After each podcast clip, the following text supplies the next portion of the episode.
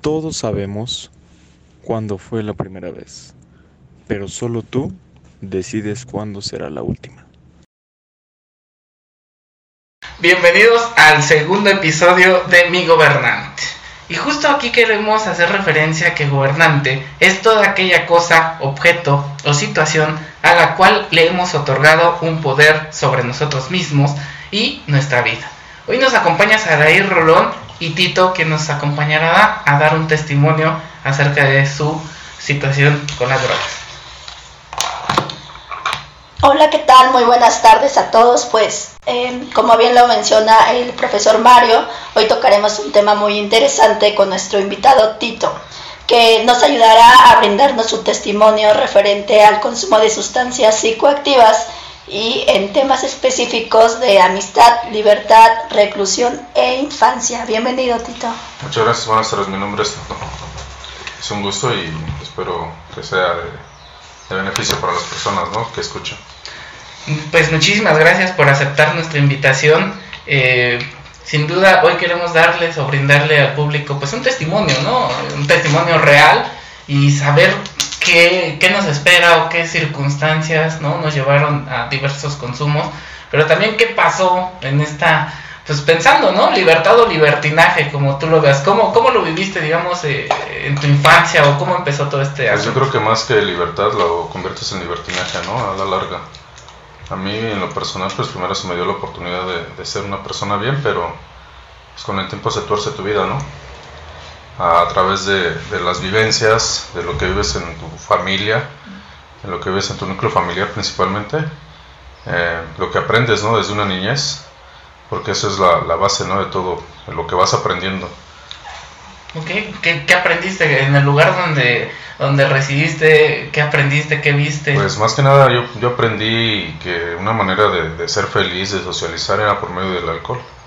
¿No? Esa fue una de las principales formas que yo aprendí a, a- a vivir de esa manera. ¿no?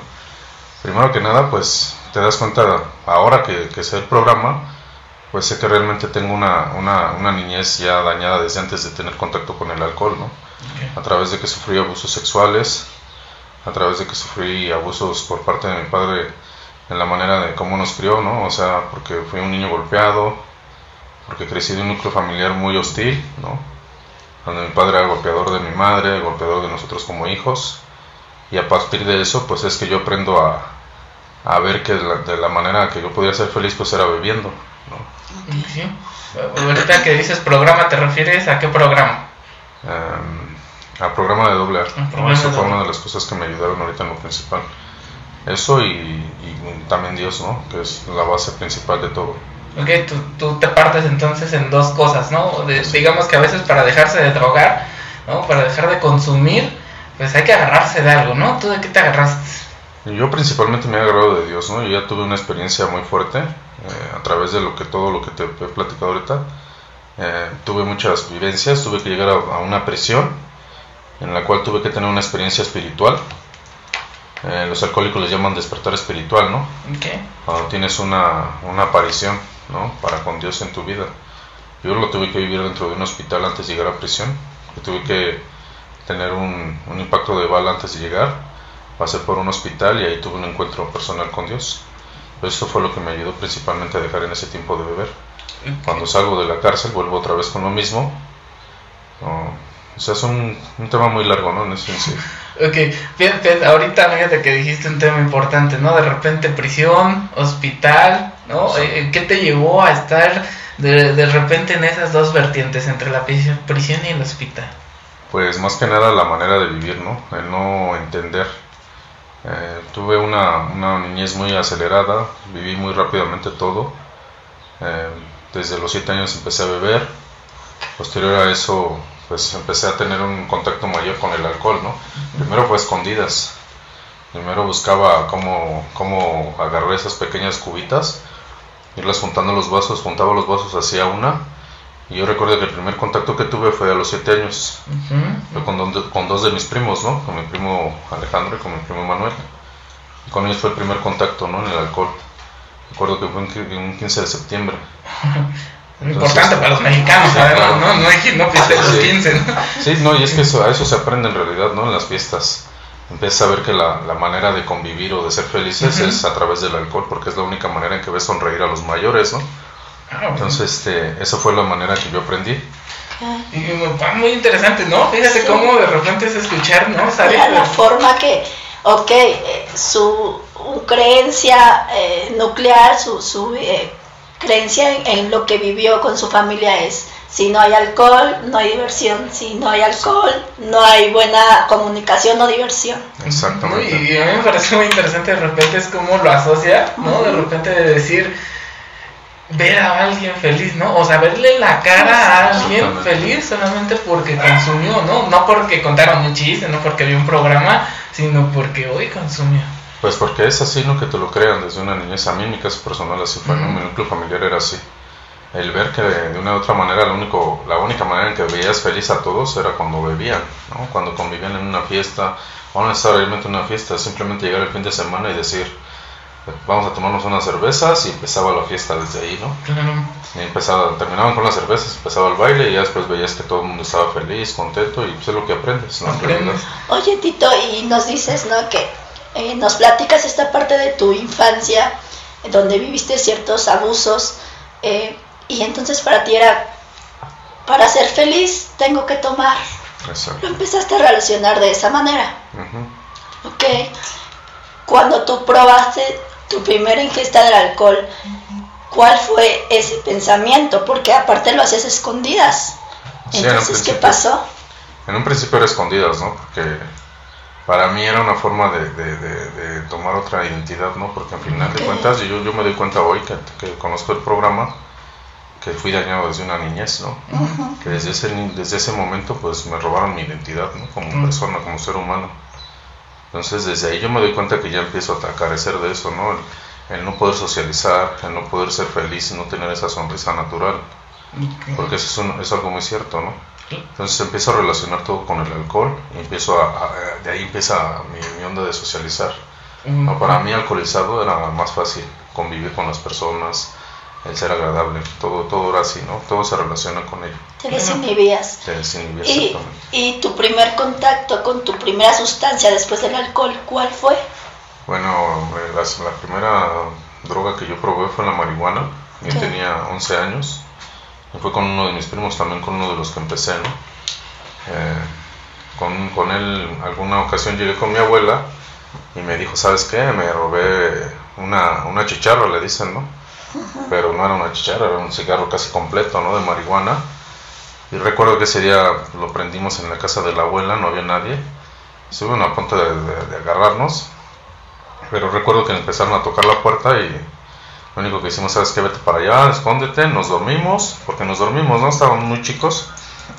Y la verdad fue algo que no me, no me agradó en ese momento, ¿no? Sería mentira decirte que sí me agradó.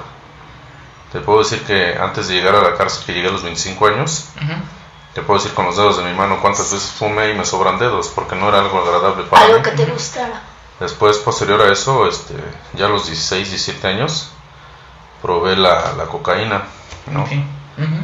Fumaba cocaína con cigarro, que le llaman bazucos. Ujú. Entonces, eso fue mi segundo, mi segundo contacto con la droga, ¿no?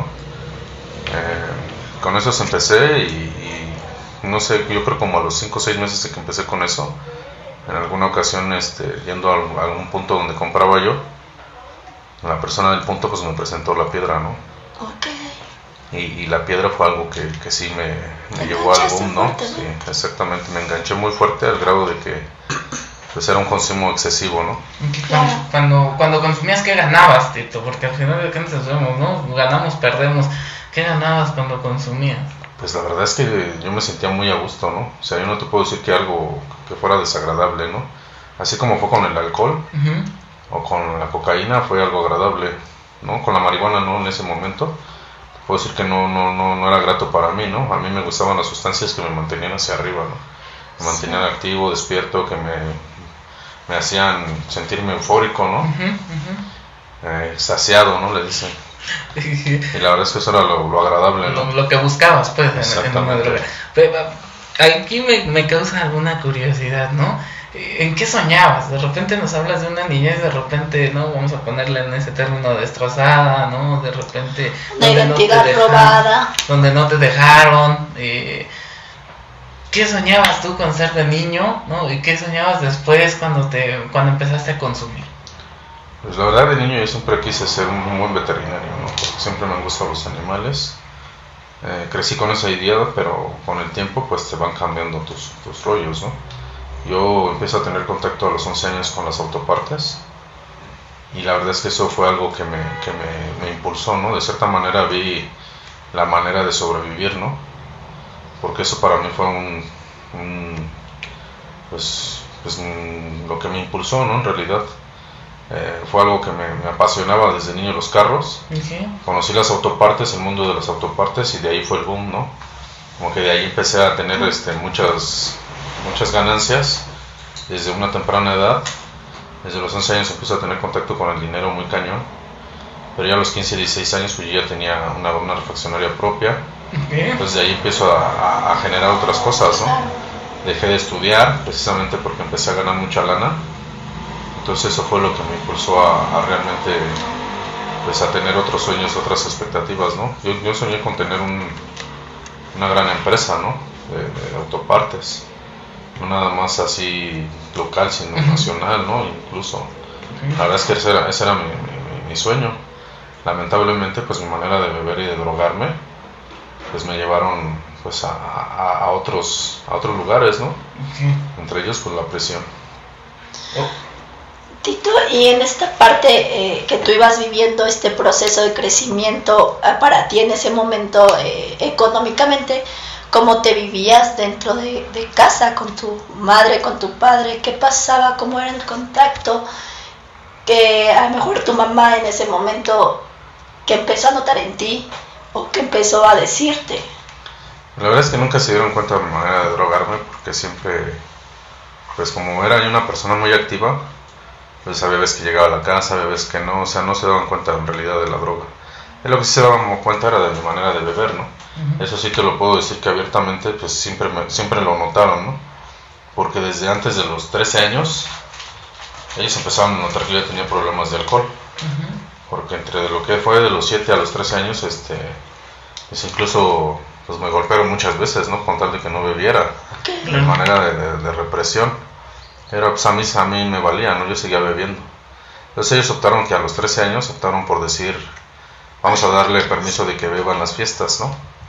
Pero esa libertad, volvemos a lo mismo, ¿no? Yo ya no la convertí en libertad, sino en libertinaje. Porque para mí ya era cualquier cosa, ¿no? Ya era de beber cada ocho días, desde viernes, sábado, domingo y llegar el lunes a la escuela hasta incluso con alcohol o cervezas escondidas en la, en la mochila, ¿no? Porque esa era mi manera de, de ser yo siento que para ellos el que yo viviera pues era algo normal, ¿no? El, rollo de la droga pues como que siempre se lo supe ocultar. Pero la verdad es que sí tuve un problema muy fuerte, ¿no? Yo en alguna ocasión platicando con el, con el profe, este, tuve que decirle, ¿no? Cómo fue mi rollo, eh, cómo me drogaba a través de que tenía pues la capacidad de, de, tenerlo, ¿no? Más que nada, mi poder adquisitivo pues era fuerte, ¿no? Entonces me, me drogaba de una manera muy, muy excesiva, ¿no? Mi cuerpo desafortunadamente pues desarrolló una pues una manera de drogarse muy cañón, ¿no? O sea, como que tenía una resistencia muy fuerte con la droga. Cosa que pues, yo veía en otras personas que se drogaban y, no era lo mismo, ¿no? El efecto conmigo era muy diferente, ¿no? O sea, a mí me mantenía bien, ¿no? O sea, yo podía estar en un cuarto drogándome y no había problema. Más sin en cambio veo otras personas cómo se drogan y ver cómo les entra la euforia, ¿no? El, miedo, ¿no? Dicen. Aquí, por ejemplo, ¿lo hacías solo? ¿Lo hacías acompañado? ¿Qué preferías? ¿De repente estar con tu grupo de amigos? A mí me gustaba estar con mi grupo de amigos, pero muchas veces me, me, sacaba de onda lo que te decía, ¿no? El efecto que en otras personas les causa. A mí no me causaba ese efecto de temor, ¿no? No tenía que estar viendo por una ventana o, abajo de una abajo de una puerta, ¿no? Que, que, va a llegar a alguien. la paranoia. Exactamente realmente yo nunca padecí eso, ¿no? Pero eso, pues yo siento que lejos de todo, dicen, dicen en los alcohólicos que no, no, no tanto es el que seas muy fregón para drogarte, ¿no? Sino termina siendo el más tonto, ¿no? O en una palabra yo lo entiendo el más pendejo, ¿no?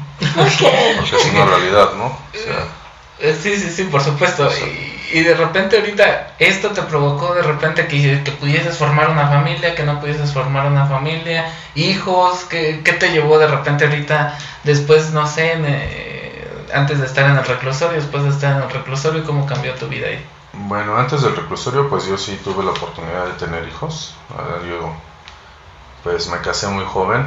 La primera ocasión me casé a los 19 años, a los 18, más bien dicho. El cual tuve una, un, hijo, ¿no? que lamentablemente mi relación no funcionó, pero posterior a eso tuve otra relación, o sea, aún dentro de la droga, como te digo, sí. o sea, sí, sí supe pues convivir, ¿no? Con las personas de una u otra manera, como te digo, tanto la droga como el alcohol me desinhibían, ¿no? De una u otra manera no me, no me, no me, no me aislaba, ¿no? Entonces, pues yo en, ese momento yo siento que tuve un, pues, pues buena compañía, ¿no? O sea, no, no, no tuve problemas con eso de las relaciones. Eh, lamentablemente cuando antes de llegar a la prisión, yo, te había comentado en alguna sesión que tuve contigo cómo me dejé de drogar, el por qué me dejé de drogar, ¿no? Porque antes de llegar a la prisión ya me había dejado de drogar el problema que seguía teniendo muy grave era, era el alcoholismo, ¿no? Que realmente yo siento fue lo que me dejó, me llevó a la cárcel. Cuando yo dejé de drogarme, me dejé de drogar porque me dio un delirio tremens. Ah, Anterior a eso, pues yo había tenido en Acapulco, me quedé como que mirando el horizonte, ¿no? Eh, mis primos fueron los que me regresaron, o sea, perdí totalmente, ¿no? Ellos fueron los que me empezaron a ahogar en el mar y con eso reaccioné. O después, posterior a eso, como te digo, eso fue un 8 de mayo del 97 y el 15 de noviembre del mismo año fue cuando me dio el delirio tremens, cuando me quise volver a drogar, ¿no? Cuando me pasó eso en Acapulco yo dije, ya no me voy a drogar, esto no es para mí, eh, yo ya no quiero esto. A mí en realidad lo que me llamaba la atención en ese momento era el dinero, ¿no? Mi, mi, onda era enfocado al dinero, al futuro, y yo dije, no, esto no es para mí ya, ¿no? Pero como te digo, lo volví a intentar en noviembre y, dejé de drogarme porque me dio un delirio tremendo de la primera dosis que me dio de piedra, ¿no? Este, posterior a eso, pues seguí bebiendo. Eh, con los años, pues mi, alcoholismo fue acrecentándose todavía más, más cañón. Recuerdo que antes de llegar a la prisión, pues me aventé tres años tomando casi diario. Pero cuando yo llego a la cárcel, o más bien antes de llegar a la cárcel es cuando yo me doy cuenta de la realidad de los problemas que me había ocasionado el alcoholismo. Como te lo dije en el hospital, pues me doy cuenta de, el problema tan grande que, que había ocasionado. Llegué por matar a un policía. Este, pero ya estando en, el hospital, pues me di cuenta del problema tan grande en el cual estaba metido, ¿no? Entonces en ese momento yo lo único que me acordé, pues fue de Dios, ¿no? Y, la verdad es que me puse a orar y yo se lo dije, ¿no? ¿Sabes qué? Yo nunca he podido, nunca he, nunca, nunca he podido tener un remedio para todo esto, ni jurando, ni, ni diciéndole a mi madre, ni a mis hijos, ni a nadie pero yo sé que tú puedes hacerlo, ¿no? Porque a mí, yo ya había tenido experiencias de estar en dos grupos, pero que fueron experiencias que de una u otra manera no me sirvieron porque el primero fue porque nada más quería parar el problema por una chica, ¿no? Que de plano no me sirvió porque de todos la chica me dejó, ¿no?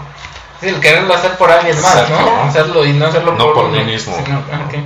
Posterior a eso, este, estuve en otro grupo en el cual yo siento que sí estaba queriendo agarrar bien la onda pero lamentablemente no tuve una, una guianza adecuada, ¿no?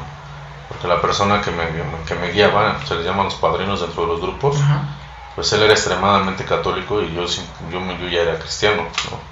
Entonces teníamos creencias diferentes, entonces él yo siento que me malencaminó, ¿no? Entonces las sugerencias que él me dio, pues yo siento que no fueron las correctas y eso me hizo volver a recaer. No lo quiero culpar porque al final de cuentas es personal, ¿no? Responsable cada uno. Exacto. Pero para mí yo, yo lo siento que así fue en realidad, ¿no? Si tú pudieses decir, perdón Jorge, si tú pudieses decir ahorita cuál fue el tocar fondo, ¿cuál sería que dices, aquí toqué fondo? No porque dicen en las experiencias, ya cuando tocas fondo ahora sí dices, voy a dejarme de drogar. ¿Sería esa vez en Acapulco? ¿Todavía hubo una después? Yo creo que después, posterior, yo creo que más que nada fue la cárcel. No, Fue el hecho de llegar a la cárcel, porque ahí fue donde perdí lo que tanto valor tiene para mí la libertad, ¿no? O sea, yo siempre me he, manifestado como una persona libre, que me gusta andar de allá para acá, viajar. Eso para mí es libertad, ¿no? O sea, el poder hacer lo que yo quiero, ¿no? Y, la verdad es que cuando perdí mi libertad fue cuando realmente me di cuenta, ¿no? Del problema en el que yo estaba. ¿Qué fue eso que nos platicabas de repente eh, estar eh, en un hospital y luego sales del hospital y ya hay que estar en, prisión, estar en la cárcel? Ahí fíjate que pusiste dos puntos importantes, ¿no? Que era el hospital, en el hospital estás entre la vida y la muerte, ¿no? Así como chin, este, a ver si ahorita nos platicas un poco cómo viviste esa parte del hospital y de repente llegar a prisión, ¿no? Que es muerte, libertad, pseudo libertad, pelear con la libertad, ¿no? Entonces, como que ahí estuviste en una lucha constante de muerte, muerte, muerte, Exacto. muerte. ¿Qué pensabas cuando, cuando se viene a tu cabeza esta condición de muerte? ¿Qué piensas? Pues la verdad es que cuando yo estuve, primero que nada, antes de llegar al hospital, cuando a mí me detienen, pues yo empecé a ver la manifestación de Dios desde ahí, ¿no? O sea, yo, yo quiero narrar desde ahí porque desde ahí en realidad empieza mi rollo, ¿no? O sea, como yo venía ya renegando de Dios a través de la mala guianza que te digo que tuve a través de ese padrino, empecé a quererme regresar a lo que según mis padres me habían enseñado y que yo creía que estaba bien, pero que en realidad muy dentro de mí yo sabía que no, ¿no? Porque ya mi creencia estaba muy firme, o hasta la fecha yo siento que sigue muy firme. Yo soy, yo te lo he manifestado, soy cristocéntrico, mi vida ya no gira alrededor de lo que yo pienso o siento, sino alrededor de Cristo, ¿no? Para mí en lo personal, ¿no? Dicen, dicen en los alcohólicos que es un poder superior, pero cada quien lo concibe de manera diferente, ¿no? Yo lo concibo como Cristo, para mí mi vida es Cristo, ¿no? Entonces cuando yo empiezo a ver todo eso, desde que me detienen, yo ya traigo un impacto de bala después de matar al policía. En la persecución me dan un balazo, ¿no? Recuerdo que ese día me dieron una golpiza tremenda, me suben a la patrulla y yo todavía renuente, todavía les decía que me bajaran.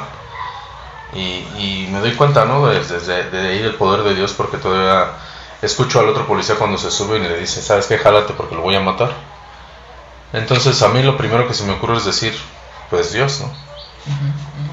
Pero todavía a través de mi renuencia, de a través de mi terquedad, todavía recuerdo haberle dicho, Dios, sabes que si me vas a matar, mátame, ¿no? Pero si no me vas a matar, te prometo, te juro que voy a hacer lo que tú quieres que yo haga. Si tú lo que quieres es que yo te sirva, yo te voy a servir. Pero yo recuerdo, o sea, lo único que recuerdo es, no sé si lo dije, lo pensé, pero estoy seguro de que lo hice, ¿no? Porque desde ahí empiezo a ver la manifestación de Dios porque el otro policía responde, sabes que no lo podemos matar porque ya lo reporté como herido de bala.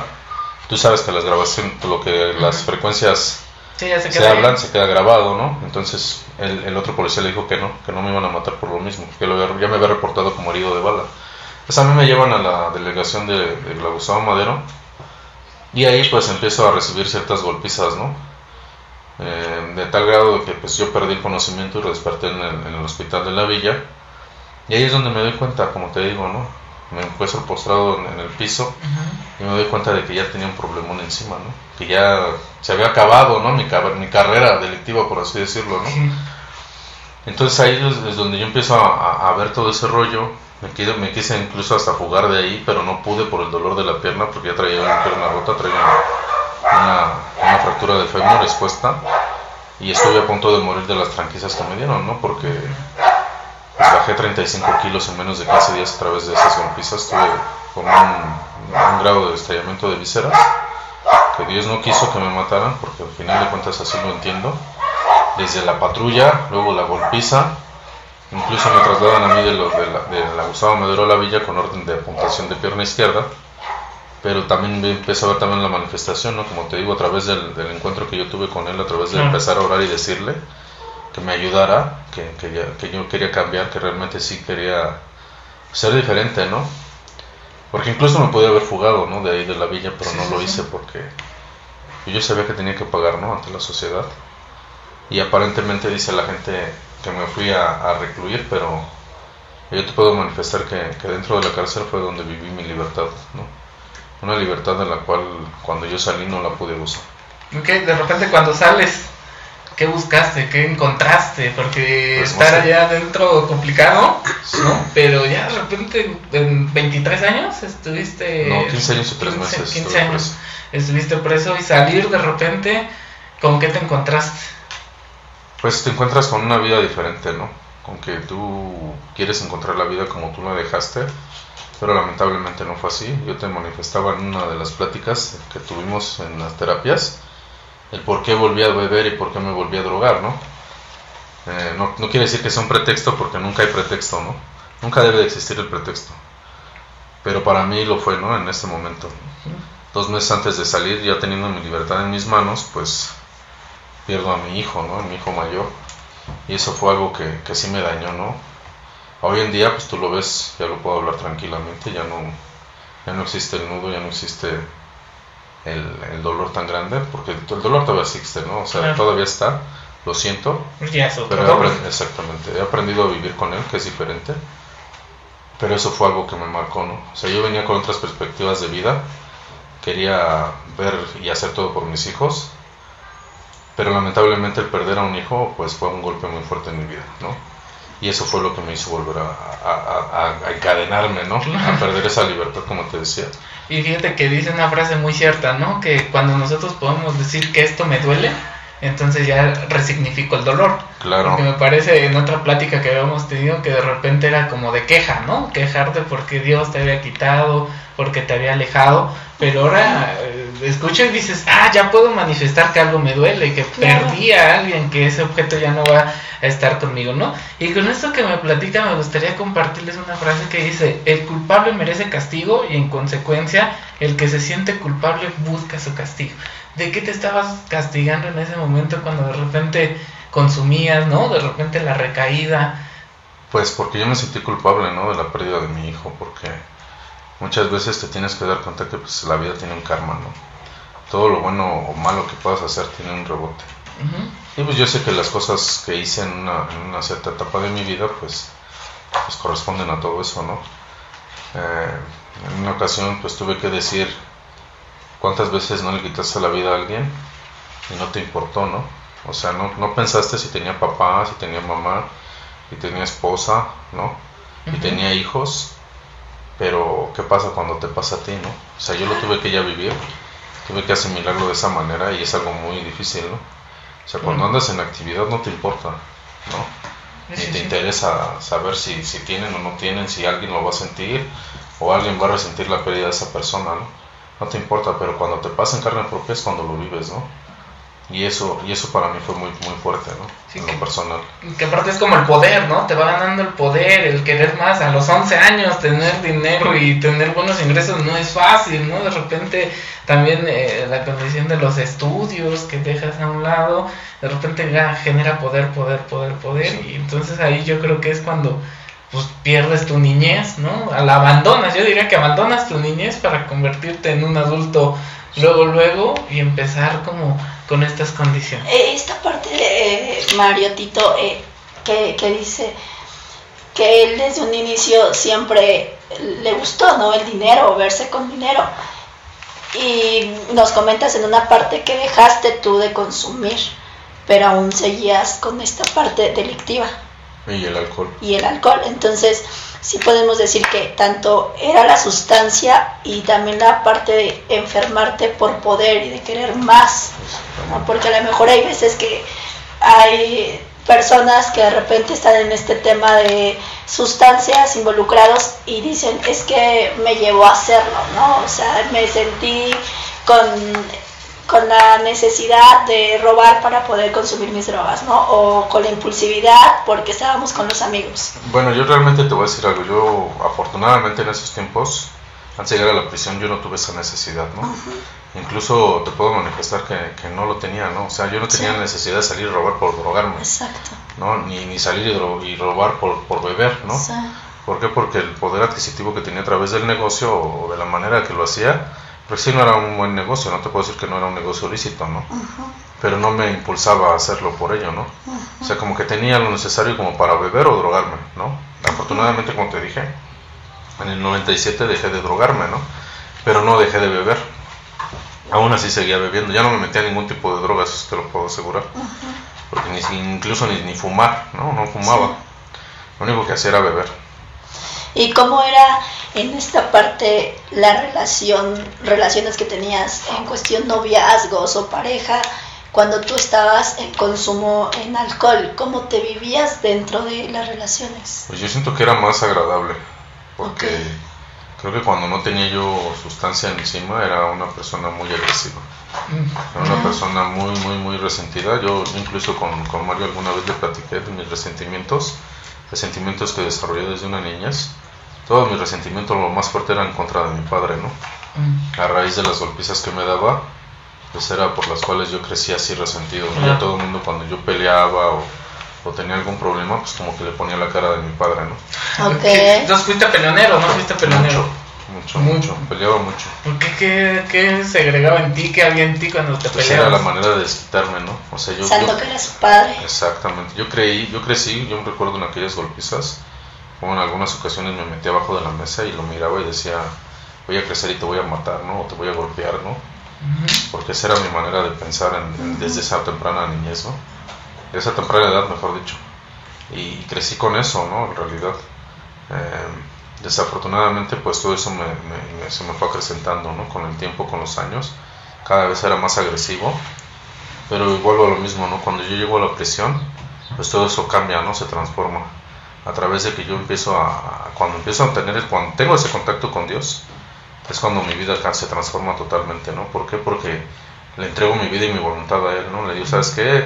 Voy a hacer lo que tú quieres, pero ayúdame a dejar de beber. Yo nunca he podido, ¿no? Porque en realidad nunca pude, ¿no? O sea, intenté muchas veces de mil maneras jurando, jurándole a mi madre, jurándole a mi esposa, a mis hijos, y nunca lo pude hacer, ¿no? Ni, ni estando postrado en una taza, ¿no? Cuando estás con esas crudas infernales, eh, no lo vuelvo a hacer, no, lo vuelvo a hacer, exactamente, ayúdame Dios mío, no, me estoy muriendo, ¿no?